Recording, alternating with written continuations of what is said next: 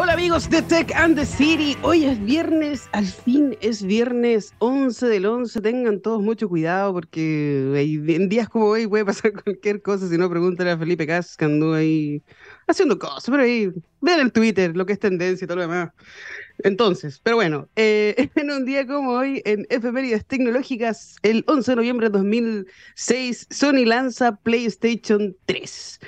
Yo no sé si ocupé mucho el PlayStation 2, como que yo me salté del 1 al 3 y después del 3, el 4 como que pasó un poco desapercibido, después está andando todo el mundo peleando por el Play 5. Y justamente eh, hace poquito, hace dos días parece, que se lanzó, ¿cómo se llama? Eh, el juego más esperado para Play 4 y 5, que es el God of War Ragnarok. Si usted es fanático, este es el momento para que desperdicie sus horas o invierta sus horas en uno de los mejores juegos del mundo mundial de acción y aventuras desarrollada por Santa Mónica Studio y publicado por Sony Interactive Entertainment y todo eso. 9 de noviembre se lanzó y estamos a 11, dos días. Ya se lo doy vuelta, yo todavía no lo bajo, de ocupar mucho espacio todavía.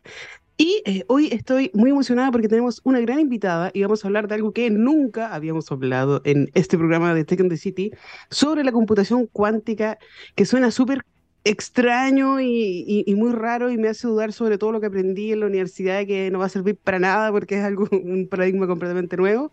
Y tenemos una gran invitada, Elisa Torres, pero eh, estamos esperando que llegue Gonzalo, que no sabemos dónde Chucho está, parece que le habían sacado un parte, que estaba en el magistrado, no sé, algo así estaba haciendo, le, sacaron un parte por, por estacionarse al revés, así como Buen weón, po. Ah, dado vuelta, dice Gabriel. sí, dado vuelta completamente.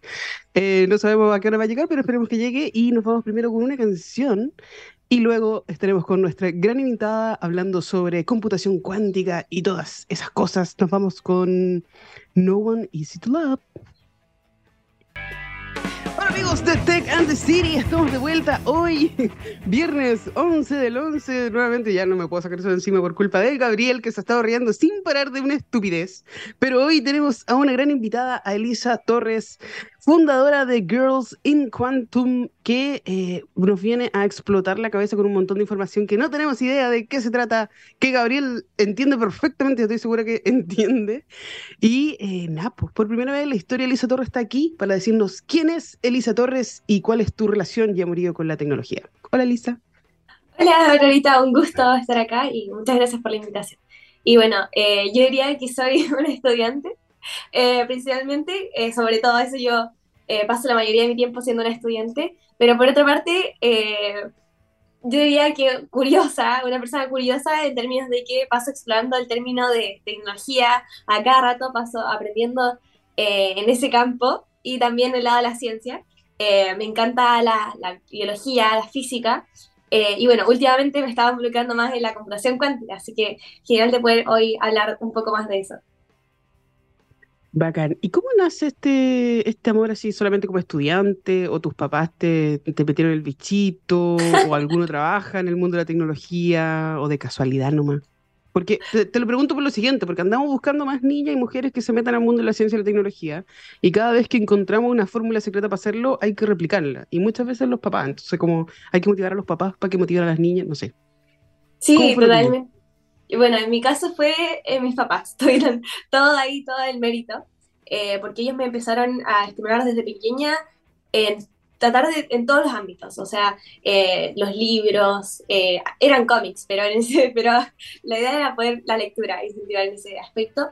Y en la ciencia, por ejemplo, yo siempre lo digo, pero es, es importante recalcarlo, cuando me compraron un, un microscopio, eh, era de, de, bebés casi el microscopio, pero me, me, ayudó mucho porque ahí pude experimentar, usaba tierra, usaba hojas, eh, todo tipo de cosas que uno se encontraba en el jardín, eh, las utilizaba en el microscopio y la verdad es que fue muy entretenido para mí.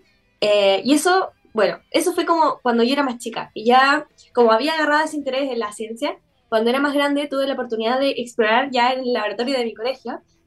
y ahí, bueno, un mundo completo aprendí más en términos de qué es una bacteria, qué es un protozoo, eh, cosas así, eh, más, a, más a profundo, lo que me, en realidad me, me, hizo involucrarme en términos de la, de la, ciencia. Y ya en la computación cuántica esto ya fue después, porque eh, era plena pandemia y yo estaba, bueno, supongo que varios estaban aburridos, algunos con mucho trabajo, algunos no, pero yo estaba en términos de buscar qué hacer. Eh, y yo encontré un curso que se llamaba eh, Introducción a la Computación Cuántica de eh, Qubit by Qubit, que se llama la organización, que trabajaba con IBM. Y así, yo teniendo cero idea de lo que era la computación cuántica, busqué un poco, dije, esta tecnología en realidad es súper potente, emergente, y apliqué. y bueno, así fue como comienza todo mi, mi, mi viaje cuántico, por así decirlo. Ya, espérame. Es que importante estar aburrido. Como que de repente lo, lo que ha pasado, cierto fenómeno, es que lo, estamos tan sobreestimulados que no tenemos ni siquiera tiempo para aburrirnos y buscar algo que hacer. Entonces, como si estáis todo el día scrolleando en TikTok y, y, haciendo cualquier estupidez, viendo memes como uno, como yo lo hago, como Gabriel hace, como todos lo hacemos, eh, es súper difícil aburrirse y, y empezar a, a, reactivar la creatividad del ser humano. Entonces, qué bacán que en la pandemia lo utilizaste para algo positivo y no como algunos que, que, hicimos por estupidez o que dijimos que íbamos a hacer algo y no lo pudimos hacer. Pero eh, antes de seguir hablando sobre la computación cuántica, necesito leerles esto para la gente que no tiene idea sobre qué es la computación cuántica y después tú nos vas a dar una bajada de a ver si nos puedes explicar mejor. La computación cuántica o informática cuántica es un paradigma de computación distinto a de la de informática clásica o computación clásica. Se basa en el uso de qubits, una especial combinación de unos y ceros. Los bits de la computación clásica pueden estar en uno o en cero, pero solo un estado a la vez. En tanto, el qubits eh, debe tener los dos estados simultáneamente, esto da lugar a nuevas puertas lógicas y que hacen posible nuevos algoritmos. Que renuncien todos en la universidad y que vuelvan a hacer las carreras de informática porque ¿qué es esto, por favor? Así como dice Bob Esponja, ¿qué es eso? Cuéntanos, por favor, Elisa, ¿qué pasa con sí. esto? Bueno, eh, yo cuando estuve buscando un poco de esto, la verdad es que yo, a mí también me explotó la cabeza, eh, pero bueno, después del curso entendí que al final todo tenía que ver con la física eh, y las matemáticas, y bueno, es que al final eh, la computación cuántica, tal como, bueno, ahí decías tú, es a base de, estos qubits. ¿Y cuál es la magia de estos qubits? Que mientras más hayan en, un computador cuántico, más rápido o con mayor complejidad va a poder resolver el computador cuántico. Y eso es lo genial. Yo siempre hago este ejemplo, que dos personas imaginen dos iguales laberintos, idénticos, y eh, bueno, cierto que los laberintos tienen muchos caminos, pero solo hay uno que lleva al final. Entonces, yo digo, imagínense que un laberinto está controlado por un computador clásico y el otro por un computador cuántico, ¿cierto? Bueno, lo que haría una persona sería ver cada camino por separado, ¿cierto? Para llegar hasta el final. Entonces, uno, uno a uno. Eso es lo que haría un computador clásico. Entonces, más lento, uno por uno. En cambio, un computador cuántico sería, ya, lo analiza y de inmediato ve, por ejemplo, hay cinco caminos, pero solo uno llega. Entonces es mucho más rápido. Y eso es lo, lo, más genial de un computador cuántico. La idea del computador cuántico es poder resolver problemas como eh, eh, tener autos carbono neutral eh, con una respuesta más rápida. Entonces, eh, en fin, es el potencial, que es una rapidez exponencial el que tiene el computador cuántico. Oye, qué bacán. Qué bacán, porque yo me acuerdo que yo me acuerdo que hace muchos años fui a un congreso de computación de alta capacidad, se llama, y, eh, y de alta performance. Y hablaba sobre en el futuro van a haber computadores que no necesiten específicamente las conexiones por silicio. Y todo eso era como, era ya lo primero como, como muy, muy, muy, muy emocionante. Y que incluso las conexiones iban a ser distintas y que se iba a poner una cosa encima de la otra para que toda la velocidad de los bus de comunicación fueran casi nada, que, que fuera todo inmediato. Y ya lo estamos viendo, y además esta manera nueva de, de, de percibir el estado de, las, del estado de los ceros y unos, que, tiene, que, que, es muy parecido como cuando la teoría de la re relatividad, así como que, o, o, cómo funciona la luz, o que puede estar Ajá. o no estar, ese tipo de cosas, lo estamos haciendo con computación cuántica. Y es muy importante eh, meterse ahora, que está empezando, porque van a necesitar mucha más gente más, me imagino yo. Totalmente. ¿Cómo nace el, ¿Cómo nace la idea de, de, de, hacer y qué es Girls in Quantum? Sí, por supuesto. Bueno, eh, Girls in Quantum nace eh, después de haber yo terminado el programa. Eh, pude participar bueno, en el programa con más de mil eh, niños y niñas de, de, todo el mundo. La verdad es que me llenó eso como, wow, en realidad es muy potente esto, pero al mismo tiempo yo pensaba acá en Chile o en países de Latinoamérica, niños que no, no tienen esa oportunidad de participar en el programa eh, y de aprender de esta tecnología que al final les, les, puede servir y les va a servir para todo el futuro eh, y su vida diaria en general. Eh, así que decidí como crear una iniciativa, pero nunca pensé que iba a, llegar a tanto porque yo compartí la, mi, la, página web, recién la había lanzado, y la compartí por el chat de Zoom, incluso, del de, el programa. El último día, fue, me acuerdo exactamente, y al, a los días después me llegaron eh, unos correos de unas niñas de Estados Unidos, de Egipto y de India, eh, diciendo que se querían unir. Y yo, la verdad, con todo así, todo, eh, todo el nervio, yo, pero también ansiosa, les dije que por supuesto, y que podían ser incluso como embajadoras de, su, de sus em, regiones. Y fue así como arma todo esto, como una plataforma más o menos internacional, con el propósito de eh, compartir materiales educativos de la computación cuántica, pero de manera fácil. O sea, tratar de que no sea todo rocket science y tratar de bajarlo un poco más para que todos puedan entender de que en realidad es algo entretenido, involucra la física, involucra em, matemáticas avanzadas, pero todos podrían aprender de esto. Así que yo creo que eso es lo más entretenido de todo, el poder hacer interactivo el contenido y todo eso. Así que también ahí los invito, si quieren ver los contenidos, a seguir a Girls in Quantum en Instagram, porque ahí tenemos todos los contenidos y infografías y videos. ¿Y la página web cómo es? También, la página web es gearsinquantum.com.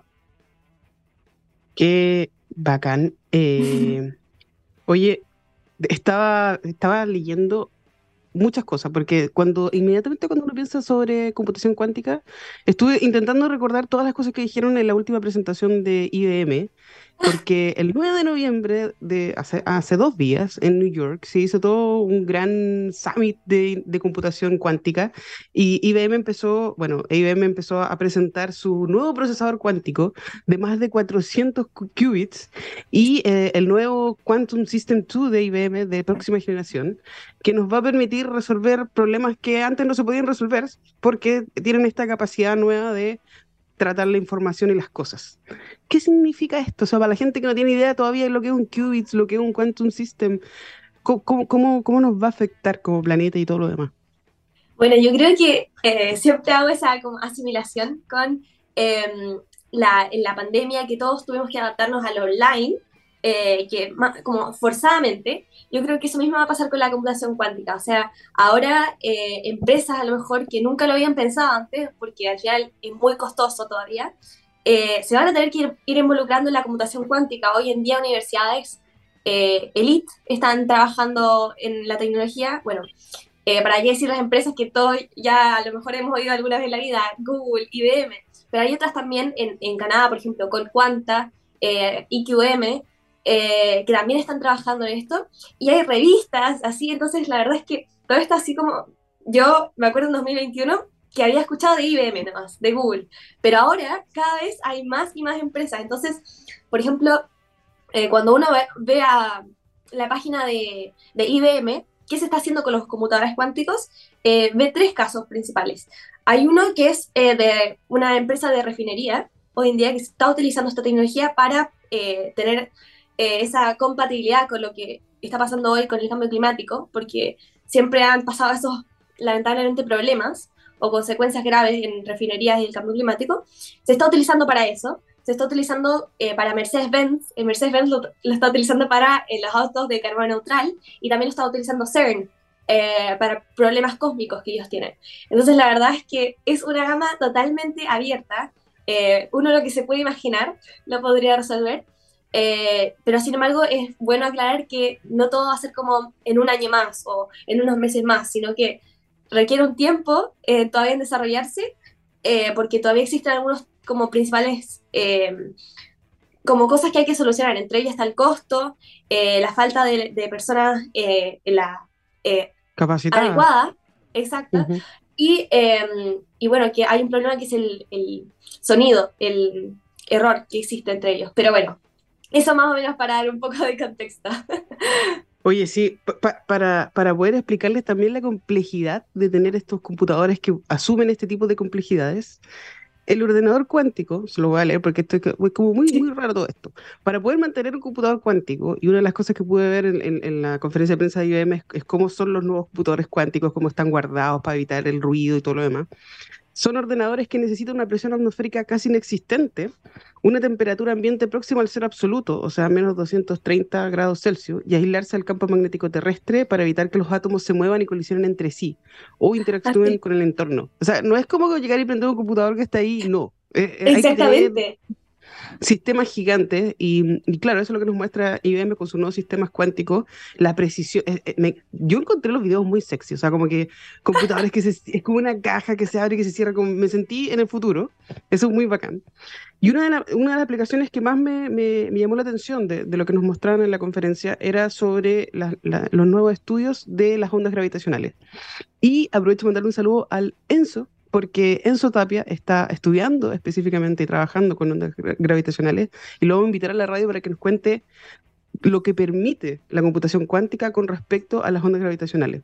Hay un montón de aplicaciones con respecto a la, computación cuántica. Ya lo decía Elisa, que, hay gente que ya está trabajando, pero eh, para hacer como la bajada en simple, nosotros podemos, no sé, trabajar con seguridad informática, con la biomedicina, con el desarrollo de nuevos materiales, con la economía, eh, sistemas para la detección de fraude, lo estoy, estoy buscando porque de, de repente no, si, no podemos ver la aplicación como que no, es difícil entender para qué hacemos esto. Y al final una de las cosas que, que, más hablaba en, eh, también en la conferencia era lo importante sobre la encriptación, la, importancia que iba a tener la computación cuántica también con la encriptación de datos. Sobre todo en un momento donde la ciberseguridad pasa a ser protagonista cuando nos están hackeando todo, porque todo, lamentablemente, ocupa sistemas computacionales y, y, ahora es, cómo lo podemos hacer con este nuevo paradigma aún más potente. Me encantó eh, entender mucho más en la conferencia de prensa de IBM cómo nos mostraban, cómo funcionaban, qué estaban y todo lo demás, y, la capacidad de que, bueno, lo dijiste antes de que empezáramos el programa, ahora están tirando 433 eh, bits cuánticos o qubits. ¿Cuánto va a ser en el futuro? ¿Qué es lo que se espera? Así es, bueno, eh, bueno, he estado leyendo un poco de los planes de IBM y entre ellos está poder armar uno de mil eh, no sé si era 1021 qubits, pero más o menos 1000 qubits, eh, después de 2000 qubits, de 4000 qubits, entonces al final, ¿qué pasa? ¿Qué pasa con mientras más qubits, mientras tiene un computador? Se supone que es más rápido un computador o podrá resolver problemas más complejos. Entonces, si ahora mismo, tal cual como, como lo decías tú, ahorita, hoy en día se, podrá a lo mejor simular con términos de encriptación. Eh, cómo será en el futuro cuando habrán 4.000 qubits. Entonces, la verdad es que deja mucha ahí como ansiedad también, eh, o, no sé, curiosidad en lo que va a pasar. Eh, pero al mismo tiempo, eso mismo hay que aclarar que el computador cuántico, por ejemplo, que un mito es que a lo mejor van a poder reemplazar al computador clásico. Pero en realidad, el computador clásico está, se va a quedar. porque al final es para resolver problemas mucho más simples. Eh, y bueno, cosas así que al final son súper interesantes de saber de la computación cuántica.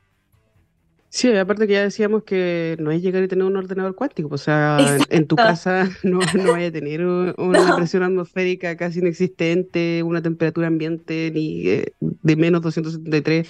Esto es, estamos pensando en grande, pero si podemos hacer que los aviones sean más eficientes, que los autos sean más eficientes, resolver problemas eh, más complejos con computadores que piensen de manera más eficiente, eh, bacán, es lo que necesitamos. Obviamente hay usuarios que no necesitan eso, pero hay ciertos usuarios que, científicos, eh, estudiantes como tú o, nuevos, personas capacitadas que requieren resolver problemas tan, tan interesantes como las ondas gravitacionales, como la eficiencia, como incluso esto puede dar un golpe eh, directo a cómo estamos enfrentando también la crisis climática y, cómo vamos a solucionar las nuevas problemáticas que, se vienen dando.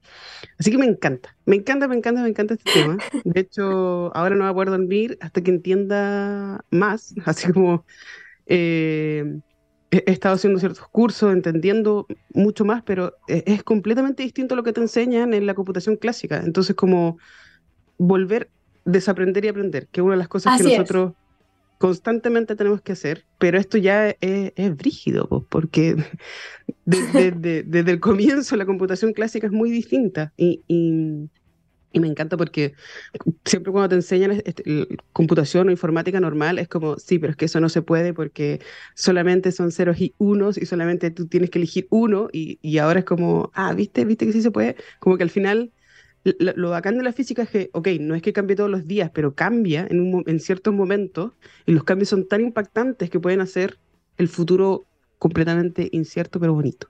Como no sé, estoy como demasiado hype. Así que, no sé, cuéntanos más de ti, Elisa.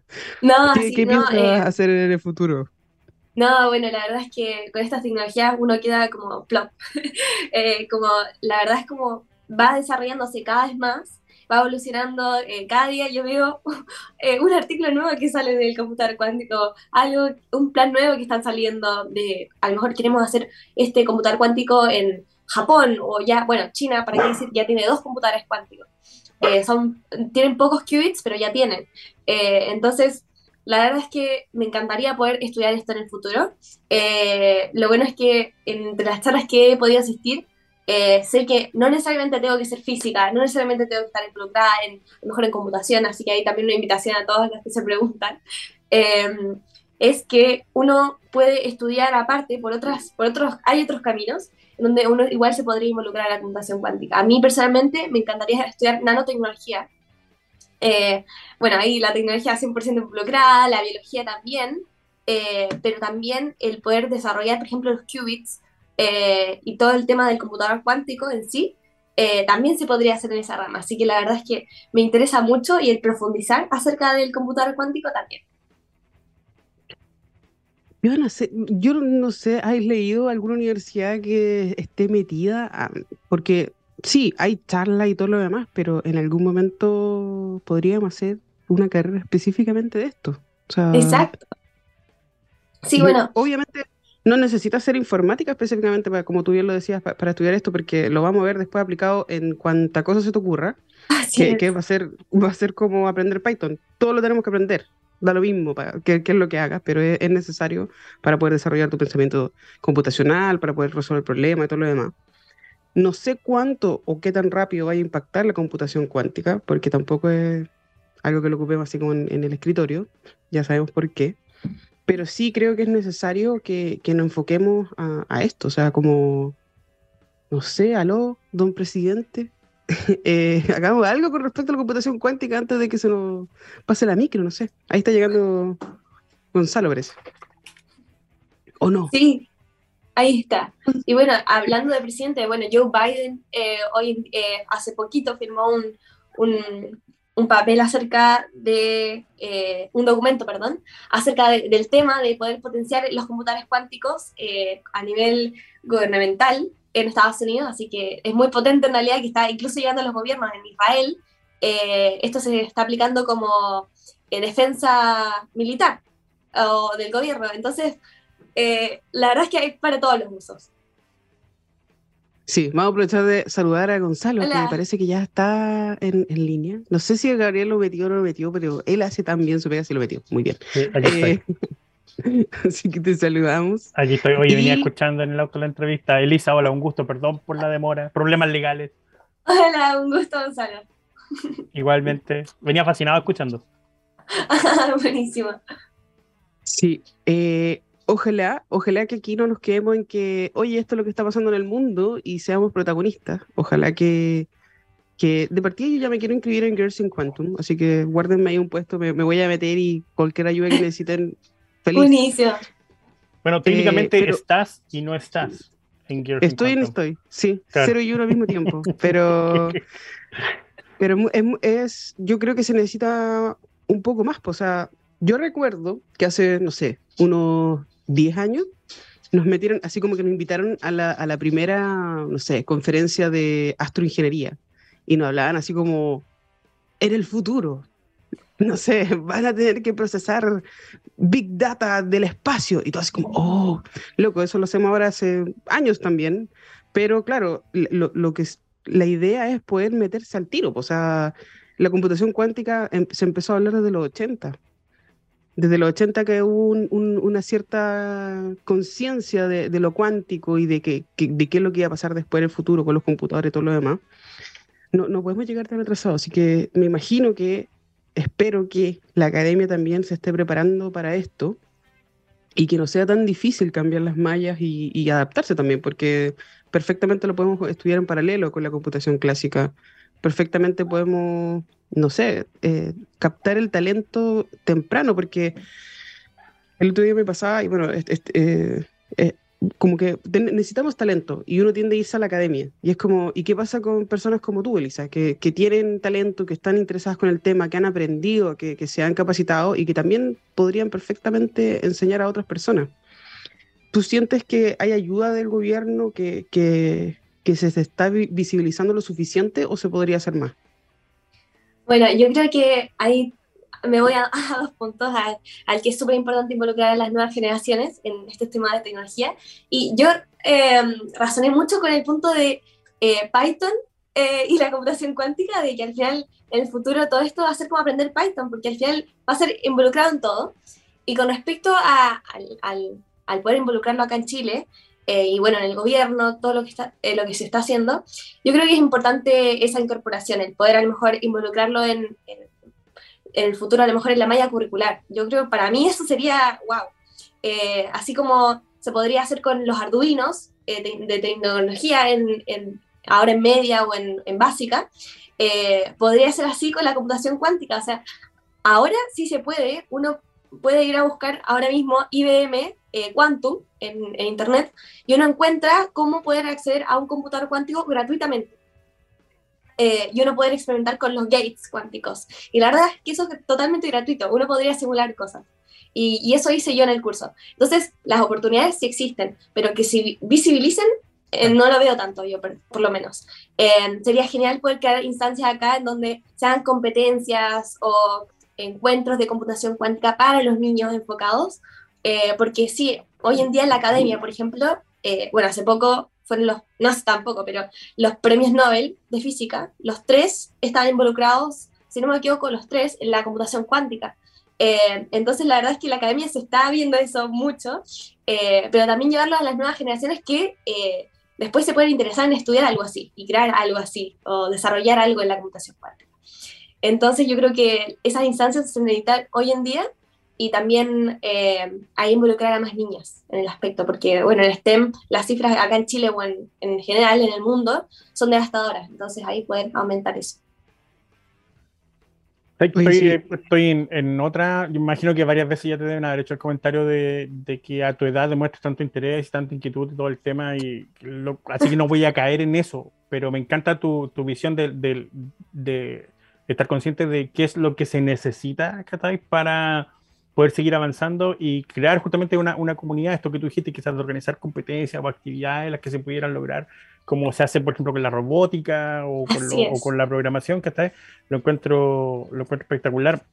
Especialmente el, capacitar también a los profes que estén eh, preparados para poder eh, responder a las inquietudes desde un, oiga, profe, ¿qué es la computación cuántica? O, o la mecánica cuántica en general y de ahí partir a lo que, a lo que puede significar y, o no sé, pues profe sabe que vi un, leí un artículo de, que hablaba de el enlace cuántico, ¿sabe algo usted de eso? Y, y que te puedan orientar y quizás abrir la puerta a lo que, al maravilloso mundo y misterioso mundo, ¿cachai? De lo que es el, el, el quantum en sí, ¿cachai? Así que de verdad estoy, venía fascinado escuchando y estoy de verdad súper entusiasmado con, lo que se viene. Siento que hay, que hay futuro con, con esta generación. de la humanidad.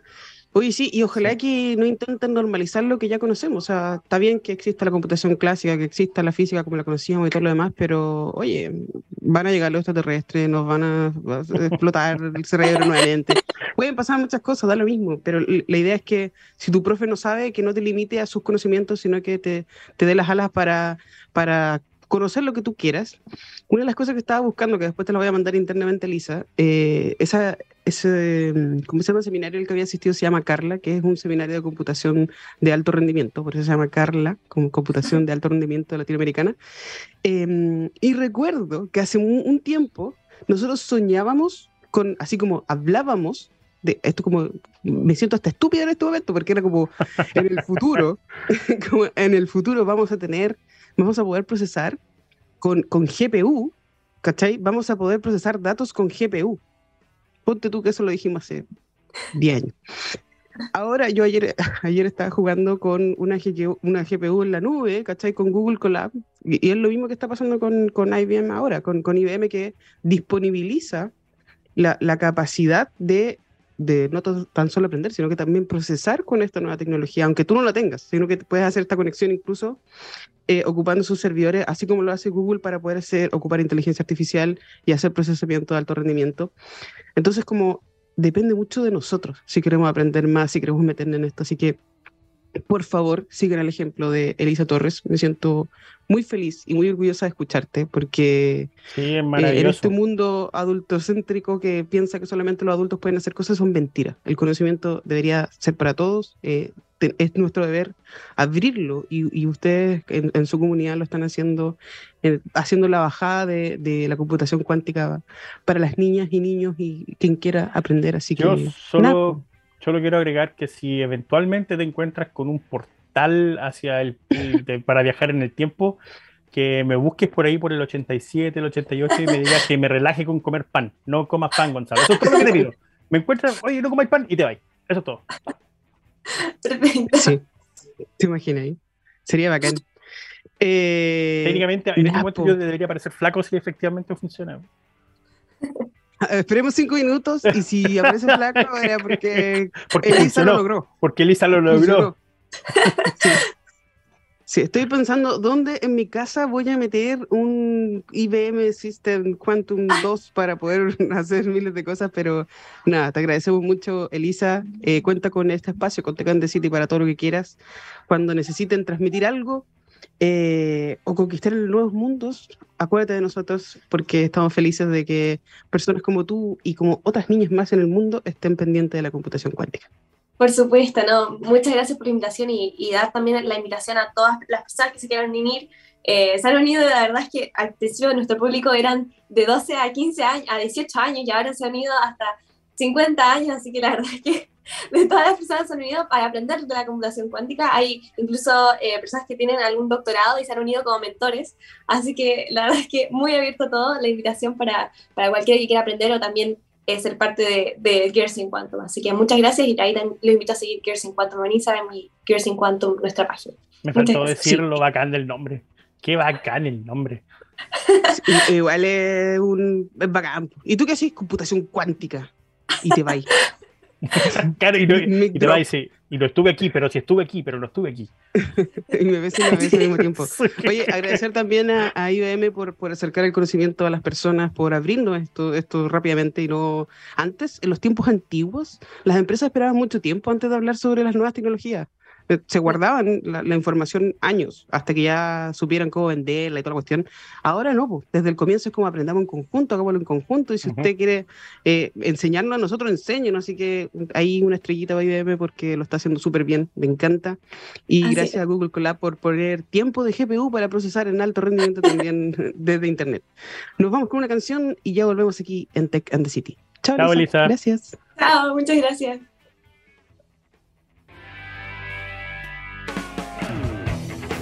Debe tener bloqueado todo Chile. ¿Estamos al aire? ¡Estamos al aire! Entonces. Menos mal, justo vamos, a empezar a, justo a empezar a pelear. A pelar Menos mal que le dijimos alguna estupidez. Casi empezamos a pelar a producción.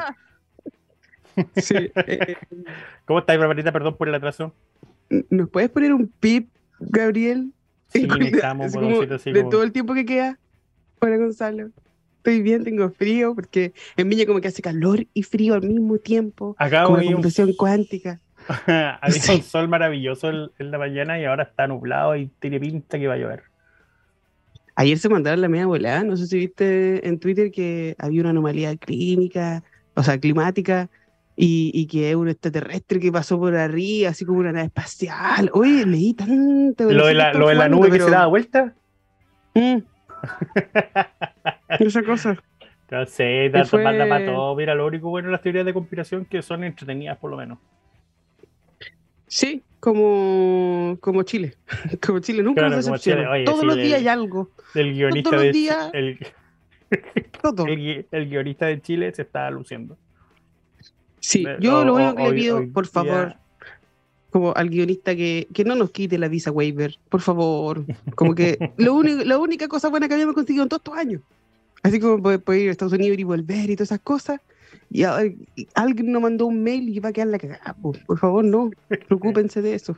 Ay, ay, bueno, es complejo después ir al Estados Unidos. Entonces, hijo. Oye, eh, eh, hablemos de Mr. Scorpio porque está buena la, la, la teleserie de Mr. Scorpio. Eh, Elon Musk. Yo tengo, estoy, estoy esperando que pase algo. que ahora que... pasa que sacaron esta cuestión de la, de la, validación por 8 dólares para que tú puedas tener la estrellita que dice que eres un, una persona verificada, que usualmente estaba reservado para personas que tenían algún carácter de participación pública, que habían estado en los medios o algo por el estilo, y tú te podías certificar, verificar. Pero pusieron, dijeron, no, filo, si pagáis 8 dólares te podéis verificar. Y la gente empezó a verificarse y hacerse pasar por marcas y por, y por otra gente.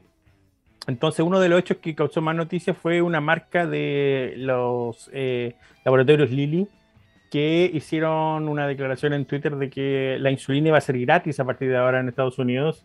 Y obviamente era una cuenta falsa y después tuvo que salir la cuenta eh, verdadera de Lilly para decir que no, que, por favor, que esto era mentira, que no era así.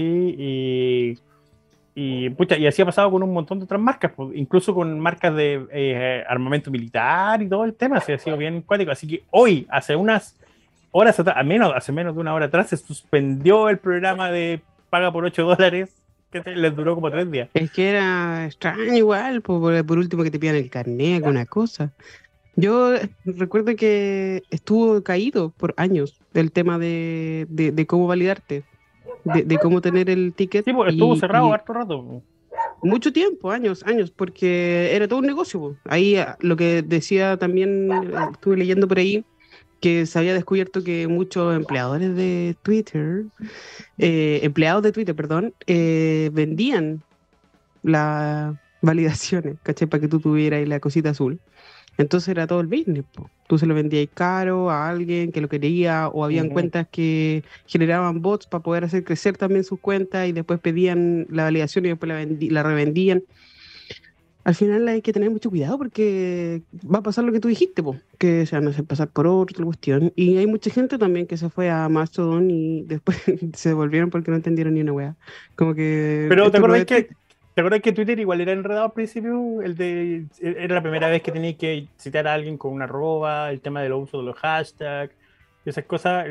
era, También generó esa Nunca me voy a olvidar. Nunca me voy a olvidar cuando una de mis mejores amigas así como tuiteó Ecuador. Y yo como, ah, nada, esto era el buscador, así como como que no, no sabía dónde tenía que buscar y cuál era el tweet. Y sí, pasa esas cosas. Bueno, le pasó a como le pasó, como le pasó a Gonzalo de la Carrera. A, Luis Dimas le pasó también. sí, que buscaron cosas ahí, algo de una jovencita, algo del primer algo, no sé. Exactamente. Eh, parece que le pasó algo a Felipe Casa ayer, anduvo buscando cosas y la encontró. Lo encontraron, sí. Así que, no, es que está, mala la, está mala la pega. Andaba haciendo de Uber. Se, generó este caos, este caos social, ¿cachai? Tuvieron que suspender el, programa y, ahí están. Compró hace un, par de semanas Twitter y ahora ya está hablando de la posibilidad de que se vaya a bancarrota.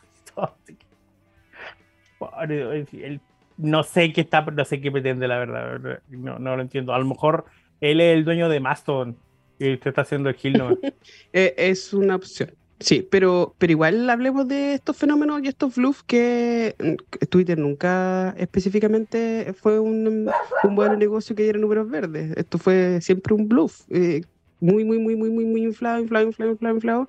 Y, y, el, negocio no era específicamente en, el que si el modelo de negocio en sí era, eh, estaba bien, sino que el, el, poder que tenía tener un medio tan relevante como Twitter. Y, y, y cómo con negocios intermedios, con, entre líneas, tú podías manejar las masas y que por ahí se generaba mucho, mucho dinero y que por eso mismo hay algunos políticos chilenos y de otros países han puesto tantas lucas en control de bots y otras cosas. Exactamente, bueno, se transformó en eso, una cámara de amplificación de, de ideas y cosas por el estilo, que más o menos lo que pasó con Facebook, y por ahí venía el tema de cómo, cómo se financiaban, sin contar obviamente la cantidad de metadatos que estaban mirando todo el tiempo y, que podían redactar perfiles exactos de, desde el estado de ánimo de una persona hasta sus consumos basados en, en lo que tuiteaban. Y de hecho esta cuestión es impresionante porque ya lo habíamos conversado antes. Las aplicaciones como empresas en sí hablan entre ellas, está independiente de lo que tú hayas aceptado en el, en el acuerdo de usuario. Entonces tienes una situación en la que eh, Twitter conversa con Tinder, conversa con Facebook, conversa con WhatsApp, conversa con Instagram, ¿cachai? Y eh, se van pasando información y saben de esa forma, en general, a qué hora es mejor recomendarte una publicidad de comida, a qué hora es mejor recomendarte una publicidad de antidepresiva, a qué hora es mejor recomendarte eh, eh, mujeres solteras te están buscando en una, no sé, por cinco cuadras a la redonda, ¿cachai? Entonces, se lo van, saben cuando estás triste, saben cuando estás contento basado en tu comportamiento y, esa información es, vale un montón de plata, que está dentro de las tres primeras eh, commodities que se transan en, los grandes mercados. Entonces, ahí también habían lucas, no sé si 44 mil millones de dólares, pero sí habían lucas. Sí, no sé, está, está, está rara la cosa. Ojalá que, bueno, también esta semana fue la semana de los despidos en, empresas tecnológicas de, gran renombre. Meta echó, ¿cuánto? ¿11 mil trabajadores? Por lo bajo. Y, bueno, cuando llegó también Caballero a, Twitter, echó cagando a medio mundo, desde el cielo abajo hecho un montón de gente también, porque sí que igual el, escenario igual se le ve complicado en general, tanto al estado de California, que donde están las oficinas, ¿cachai? Como al, al país en, general, pues son números que suman y suman para el tema de lo, de la, del desempleo, que ya están, están rayando la papa. Pero bueno, el mundo virtual es un mundo bastante inestable en sí y hay que ver qué es lo que va a seguir pasando. Por lo menos no podemos quejarnos de que está entretenido el escenario. Twitter sigue siendo entretenido todavía. Mastodon está siendo más entretenido porque estamos hablando de Twitter en Mastodon. Entonces eh, se está generando este espacio de, que estamos todos mirando qué está pasando. ¿no? El final de temporada 2022 está bien cuático. Eh, está brígido. A ver qué nos espera el día de mañana en las tendencias, porque mis tendencias están tan brígidas. No sé por qué no salió Paribet. ¿Qué pasó? A ver, voy a ver, voy a ver al tiro. Eh, algo de que no sé. Está dando la hora. ¡Ah! No, no cacho. Desconozco por qué está. Que quiere ser mamá. No el latón. Paribet quiere ser mamá. Previrret quiere ser mamá.